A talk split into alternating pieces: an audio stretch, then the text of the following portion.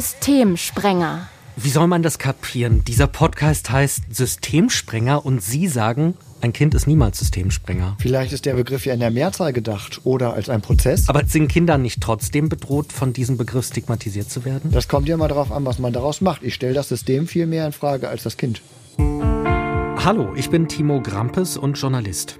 Und ich bin Menno Baumann, Professor für Intensivpädagogik. Wir sprechen über eskalierende Kinder und Jugendliche.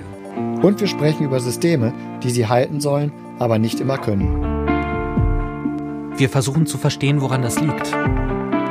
Und wir suchen nach Lösungen. Systemsprenger. Der Podcast. Ab dem 24. Mai immer montags.